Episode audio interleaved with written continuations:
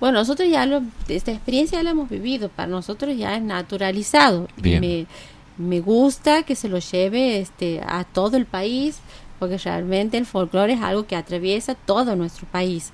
Obviamente la banda este, está el, eh, no sé cómo decimos, este, las raíces, está el más pequeño, este, lo lleva, el, como decíamos estos días, la verdad es que nuestros niños lo llevan en sus entrañas, ¿no? Sí, sí. En sus genes, diríamos, este, y nos sorprenden el ot- eh, verlos bailar, verlos, este, eh, la otra vez hemos ido a un jardín también en Villa Elena, un chiquito de sala de cuatro tocaba la guitarra con el papá y cantaban una canción, o sea que vos dices,